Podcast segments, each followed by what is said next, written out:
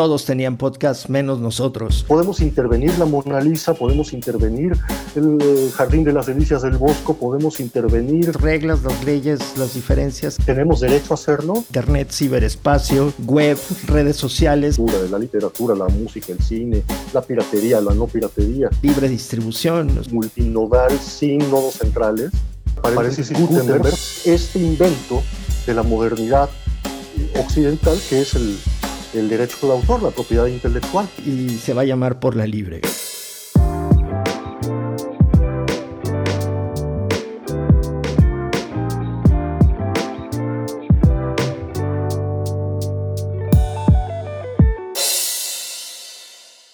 Bien, estamos grabando esto que se llama Por la Libre, un podcast dedicado al acceso y hoy vamos a platicarte algo sumamente tangible, de fierros, y algo sumamente intangible, los mitos. Y espero con esto haber atrapado tu interés para que puedas conocer a la persona que está en mi pantalla desde Lima, Perú, Carlos Maza. Muchísimas gracias, Alex, desde Ciudad de México. Buenos días, buenas tardes, buenas noches a nuestra audiencia, porque no sabemos a qué horas lo van a oír. Es lo bonito del podcast. Em, Sí, Alex, estábamos eh, conversando sobre un, muy interesante documental de la BBC que eh, desgraciadamente no está disponible para accederlo en cualquier lugar. Bueno, es un documental que se llama Mitologías Modernas, dura una hora y diez minutos más o menos, excelente producción como todo lo de la BBC, y eh, cubre un conjunto de mitos de la época contemporánea, de nuestros días, eh, desde la perspectiva de aquel libro clásico muy importante de los años 60, 50, de Roland Barthes, el estructuralista francés, que se llamaba Mitologías. Trata de actualizar la perspectiva de Barthes sobre el carácter mitológico de muchas de las cosas que nos rodean en la modernidad y aplica eh, la reflexión sobre mitología de Barthes a muchas cosas, pero específicamente a dos que nos interesan de manera muy particular. Una, el copyright, el mito del copyright, que además lo trabajan eh, muy interesante, de manera muy interesante a través de la industria de la reproducción del David de Miguel Ángel. La industria de la reproducción del David es gigantesca, es enorme. Nadie puede impedir que reproduzcas al David. No tiene copyright, es dominio público. El David de Miguel Ángel. Entonces hay una industria de la reproducción. Sacan, por ejemplo, hasta llaveritos eh, en donde está recortado el pene del David y te venden el llaverito con el pene del David, además de las estatuitas de todos los tamaños, distintos materiales, de colores, sin colores, intervenidos, no intervenidos. Es una industria gigantesca, la industria de, las reproducciones del David. Anécdota rapidísima, yo acabo de imprimir el gladiador burgués para regalarlo, lo imprimí en 3D y, el, y efectivamente los modelos desde muchas eh, estatuas están, están libres en, en, la red. Por si, si, usted quiere tener el pene de, de David, del David, pues ya sabe que eh, por ahí debe estar el modelo 3D. Por ahí está el archivo para imprimirlo. Y después de esta digresión genital, podemos pasar al tema capital. El mito del acceso a Internet, el mito de Internet propiamente dicho, le ponen atención específicamente a el asunto Wi-Fi es decir, eh, antes de que existiera el Wi-Fi, la conexión libre por aire eh, a Internet, todo era cableado, era mucho más restringido, y entonces eh, viene el mito del Wi-Fi. El Wi-Fi es, tú te pones en un lugar donde de repente hay acceso y te conectas en tu teléfono a la red mundial, a la Internet, y ¡wow! ¡Qué milagro! La perspectiva es la siguiente. La entrevista que hace el conductor del documental a una artista estadounidense que trabaja en Nueva York, siguiendo los grafitis, las eh, pinturas que hay en las calles, en el suelo, que indican distintos tipos de infraestructura subterránea. Eh, las rayitas naranjas que encuentras pintadas en el suelo indican infraestructura de Internet, las verdes indican infraestructura de desagüe, de aguas negras, las rojas indican electricidad, etc. Y están sobre el pavimento de las calles y las banquetas de Nueva York señales que te indican toda la infraestructura que está debajo.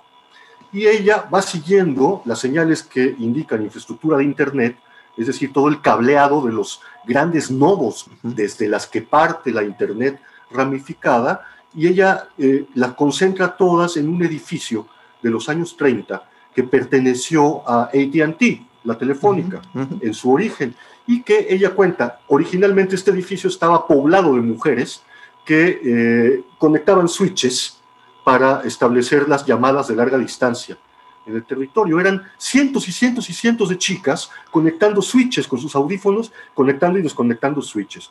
Cuando la tecnología hizo obsoleto este sistema, el edificio perdió sentido y poco a poco se fue convirtiendo en un, ellos llaman un carrier hotel, un hotel de encarriladores, que es eh, un edificio dedicado originalmente a las telecomunicaciones en el que alquilan espacio para sus enormes servidores. Lo que conocemos como nube no está en la nube, está en un edificio de Nueva York. Alrededor del mundo, y alrededor del mundo hay data centers que, que, punto aparte, son también un problema este, de contaminación, consumo eléctrico, que, bueno, que tienen otros rollos, pero eso que imaginamos aéreo y, e intangible, es, en eso consiste el mito.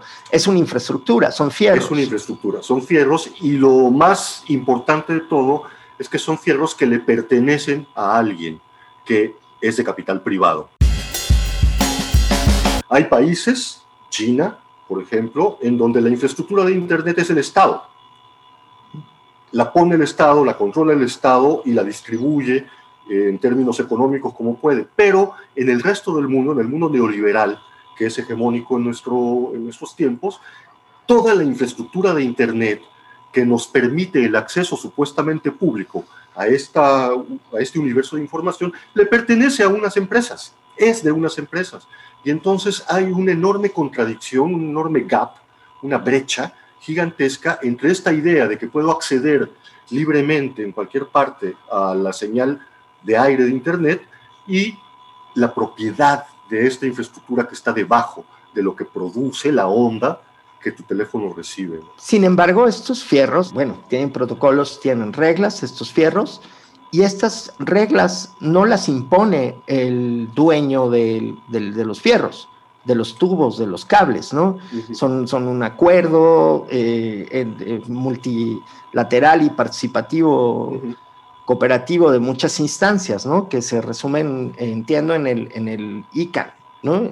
Sí, cooperativo y a la vez eh, no cooperativo, porque también las regulaciones sobre el uso de estas infraestructuras son procesos de toma y daca, de jaloneo, muy intensos. Las empresas estarán eh, pujando y haciendo lobby. Tú sabes que en Estados Unidos el lobby es la manera de forzar la ley, eh, haciendo lobby para liberar, liberar, liberar los controles sobre esta infraestructura y el Estado contiene, contiene, contiene. Entonces es, eh, al igual que el tiempo de duración del de eh, derecho de autor, una vez muerto el autor de una obra que tiende a crecer, crecer, crecer, también las regulaciones sobre los fierros tienden a moverse hacia un lado y hacia el otro dependiendo de los países también. ¿no? Hay países donde se controla con más severidad eh, todo este asunto, como China, por ejemplo, o como Indonesia o algunos países del mundo árabe, y países liberales, Europa, Estados Unidos, América Latina, en donde está menos regulado, o donde las empresas, siempre filiales de grandes monopolios internacionales, eh, pueden avanzar más rápido que lo que el Estado es capaz de controlar. Sí, aunque... estados débiles como los nuestros. En, temas de neutralidad de la red, cuando ves el anuncio que dice redes sociales gratis, se está creando una preferencia ¿no? sobre, además, un conjunto de empresas bien conocidas, con dueños, nombres y apellidos, que, que, tienen una preferencia y esto viola la neutralidad de la red. Ese es el, el, tipo de riesgos que, probablemente estamos viendo en el marco de ver el acceso a la información como un derecho humano fundamental y universal, ¿no? Exactamente, y estás abriendo además un tema que yo creo que le vamos a dedicar un episodio del podcast, que es el de la neutralidad de la red. ¿Qué, significa neutralidad de la red? ¿En qué sentido la red tendría que ser neutral? Eh, entendiendo, como sabemos, que nada es neutral.